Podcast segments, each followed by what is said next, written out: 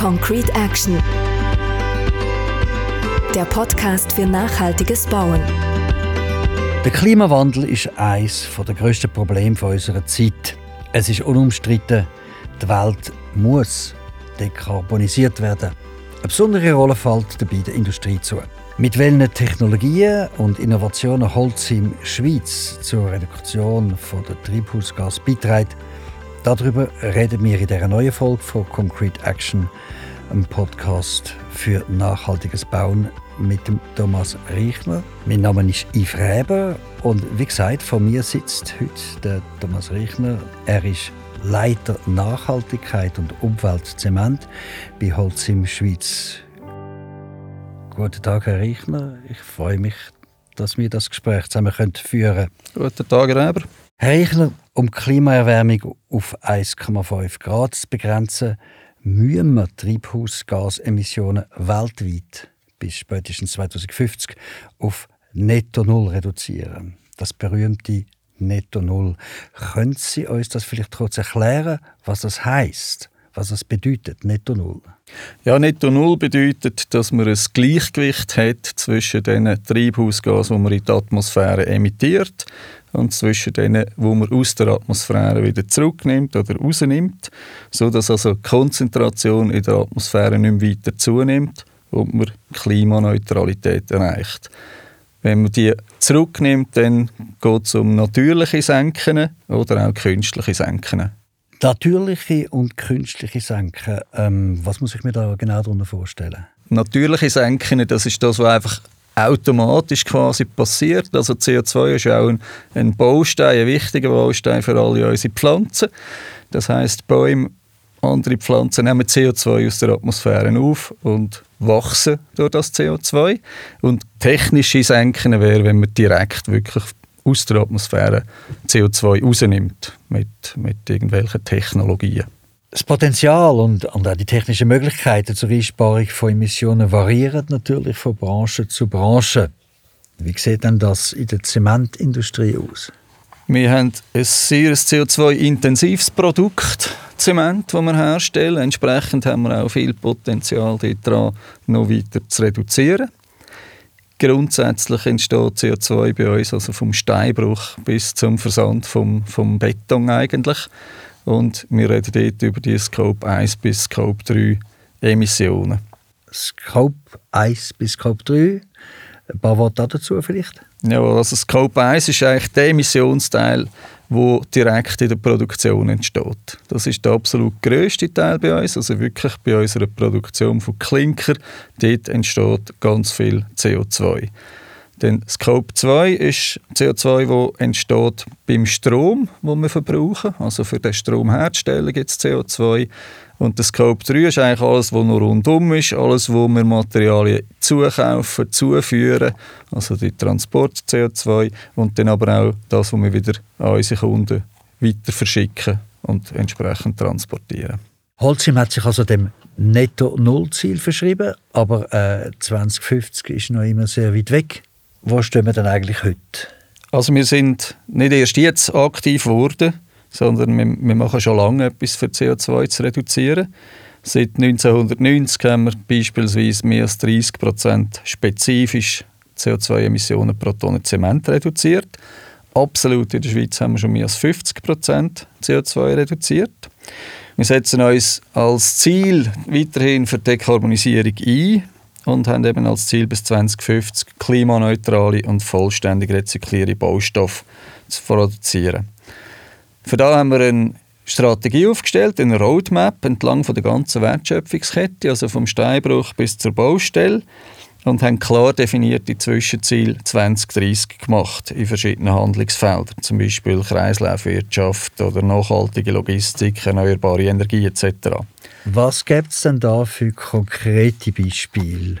Im Bereich von der Logistik oder von der Kreislaufwirtschaft zum Beispiel? Im Bereich Logistik, das heißt äh, Transportlösungen, da schaffen wir daran, die indirekten Emissionen zu senken.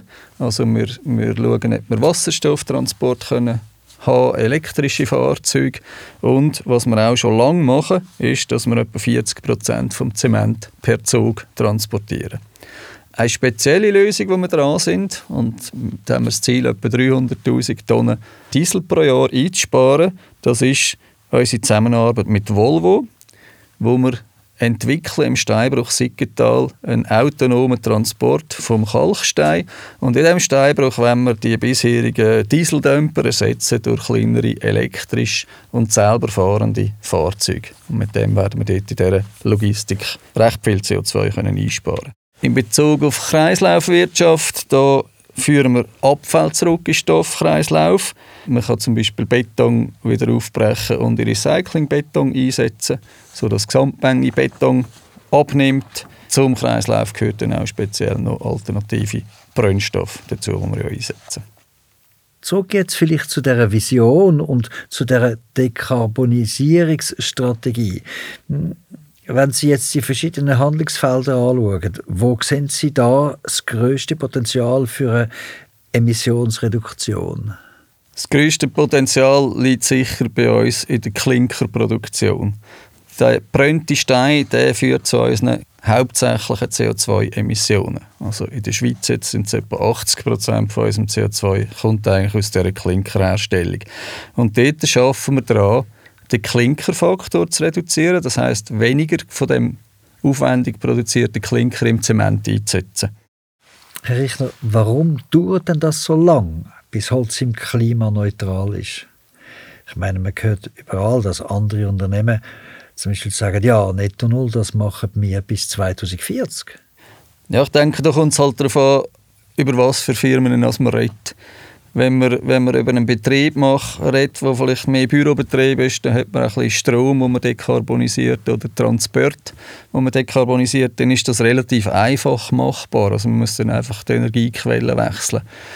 Bei einem produzierenden Betrieb, wo wirklich der Hauptteil vom CO2 aus dem Produkt selber kommt, aus der CO2-Emission aus dem Kalkstein, ist es entsprechend viel schwieriger und darum dauert es halt äh, viel länger zukünftig, wenn wir alles machen, was wir im Prozess können verbessern mit äh, alternativen Brennstoffen etc., werden wir immer noch etwa 40% CO2 übrig haben am Schluss. Und für das brauchen wir dann CCUS-Technologien, also das heißt Carbon Capture, Utilization und Storage, auf Deutsch CO2-Abscheidung, Nutzung und Speicherung. Und die Entwicklung von diesen Technologien dauert halt sehr lang. Für so ein Projekt rechnen wir etwa 10 Jahre. Aber zuerst einmal, was ist denn eigentlich das CCUS? Was kann ich mir da als, als Laie darunter vorstellen? Also CCUS sind verschiedene Technologien. Das eine ist einmal das Capture, also das Einfangen vom, vom CO2, wo wir bei uns würden machen, bevor dann die Abgase ins Chemie gehen, also dass man das CO2 dort rausnimmt. Also das machen wir im Werk? Das machen wir im Werk. Dann äh, das Utilization, da geht es darum, was kann man mit dem CO2 nachher machen als chemischer Baustoff. Also wir reden hier von Power-to-X-Anlagen. Also wenn man mit CO2 und Wasserstoff zum Beispiel wieder Gas würde machen, könnte man das Gas wieder verbrennen oder künstliche Flugtreibstoff. Für das könnte man CO2 brauchen oder auch für, für Kunststoffherstellung. Das sind Utilization. Also wo würde man das CO2 als chemischer Baustein wieder brauchen? Und das S, Storage, da ging es dann darum, das CO2, das man nie brauchen kann, entsprechend in einem Lager endgültig einzulagern. Gibt es dann da Pilotprojekte oder irgendetwas Konkretes, was wir darüber könnten sagen, wo unterwegs wäre? Wir fokussieren uns vor allem auf den Carbon Capture Teil, also das Abscheiden vom CO2 in unserem Werk. Da gibt es verschiedene Technologien, die teilweise fast mehrtreif sind und teilweise noch sehr in einem Entwicklungsstadium. Wir haben hier Pilotprojekte, wo wir probieren oder wo wir wollen, bis 2030 mindestens 20.000 Tonnen CO2 abscheiden. Dazu verfolgen wir verschiedene Technologien. Was gibt es denn sonst noch für Hürden und Herausforderungen bei der Entwicklung von diesen Technologien? Ich denke jetzt vielleicht an die Akzeptanz in der Bevölkerung, an Rahmenbedingungen verschiedenster Art. Wie gesagt, wir fokussieren uns mal aufs Capture und dann ist die ganze Frage, noch in Diskussion, was machen wir denn mit dem ganzen CO2, mit diesen grossen Mengen von CO2. Das ist aber eine politische Frage, die dann die ganze Schweiz betrifft oder eigentlich ganz Europa. Und dazu müssen wir mit äh, vielen Leuten zusammenarbeiten. Bevölkerung muss sensibilisiert sein. Es muss eine, eine Debatte geben, wo kann man äh, Carbon Capture Storage machen. Also aktuell ist man dran, vielleicht in der Nordsee gibt es Möglichkeiten, aber man sollte auch untersuchen, gibt es andere Lösungen, wo man lagern kann. Das ist eigentlich die ganze Diskussion. Auch die Diskussion, wie wird es transportiert? Wie, wie wir das CO2 zu einem Endlager transportieren? Geht das per Lastwagen, per Zug, per Schiff, per Pipeline etc.? Das ist alles aktuell in, in Entwicklung und in Diskussion. Herr Richner, wenn man jetzt die Themen nochmal zusammenfassen tut, wo steht denn die Zementindustrie und Holzim auf dem Weg von der Dekarbonisierung? Wir sind gut unterwegs, wir haben schon viel erreicht, schon viel gemacht, aber nur mehr liegt eigentlich vor uns. Also in erster Linie werden wir jetzt weiterhin unser CO2 reduzieren aus dem Brennstoff und arbeiten weiter an, an der Entwicklung von Zement mit weniger Klinker. Das sind die Zwischenziele 2030 und anschließend kommt dann Carbon Capture, Utilization and Storage im größeren Stil. Wir sind überzeugt, dass Netto Null bis 2050 möglich ist und wir verfolgen eine konsequente Dekarbonisierungsstrategie auf der ganzen Wertschöpfungskette. Wir arbeiten mit Partnern zusammen, wir nutzen Synergien mit anderen Industrien und wie schon gesagt, wir haben konkrete Zwischenziele, wir sind auf dem Weg und wir werden 2050 CO2-neutral sein. Vielen herzlichen Dank, Herr Richner, für das sehr interessante Gespräch. Ich habe wieder einmal viel Neues gelernt. Und ich hoffe natürlich, liebe Hörerinnen und Hörer, es geht Ihnen genauso. Wir sind sehr gespannt auf Ihre Feedbacks.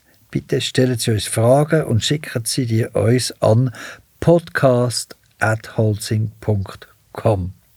In der nächsten Folge von Concrete Action reden wir dann mit dem Marco Wey darüber, wie Abfall eine Chance für mehr Nachhaltigkeit darstellen kann. Wir freuen uns natürlich, wenn Sie wieder dabei sind.